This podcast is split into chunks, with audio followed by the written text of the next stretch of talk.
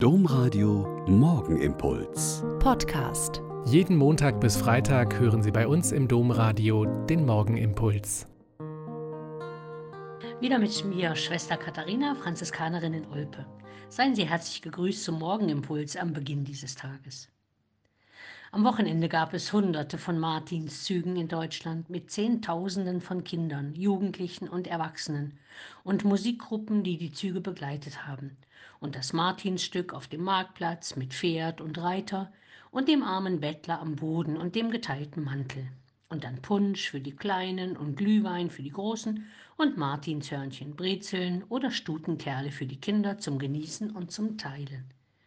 Das ist leicht und macht Freude und mach selbst am regnerischen Abend eine gute Stimmung.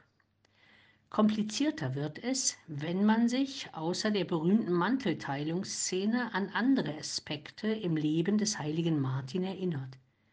Mit zehn Jahren wurde er Taufbewerber in Pavia. Als Sohn eines römischen Offiziers musste er in den Militärdienst und mit 15 Jahren gehörte er zur Leibgabe des Kaisers. Erst mit 34 Jahren wurde er dann tatsächlich getauft.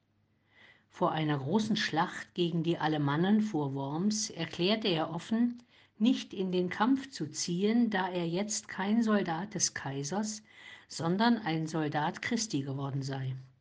Natürlich wurde ihm vorgeworfen, dass er lediglich aus Feigheit und nicht aus Glauben nicht kämpfen würde. Das hat er nicht auf sich sitzen lassen, sondern angeboten, dem Feind unbewaffnet zu Fuß entgegenzutreten. Am nächsten Tag ergaben sich die Germanen, so dass er das nicht mehr tun musste. Nach 25 Jahren Dienstzeit wurde er aus dem Heer entlassen. Als Mönch, zurückgezogen und asketisch lebend, hat er so viel Gutes getan, dass er schon sehr schnell sehr verehrt wird. Als Nothelfer und Wohltäter wird er von den Leuten von Tours zum Bischof gewählt, lebt in einer einfachen Holzhütte am Rand der Stadt und müht sich, durch die Gründung von Kirchen und Klöstern die Christianisierung des Landes zu festigen. Von Sulpicius Severus stammt die Aussage, vor Martin gab es nur ganz wenige, die in dieser Gegend den christlichen Glauben angenommen hatten.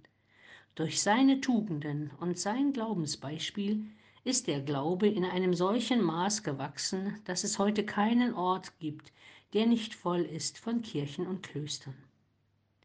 Die Glaubenskraft also eines einzelnen Menschen kann so groß sein, dass sie ganze Länder und Generationen begeistert und zum Glauben bewegt.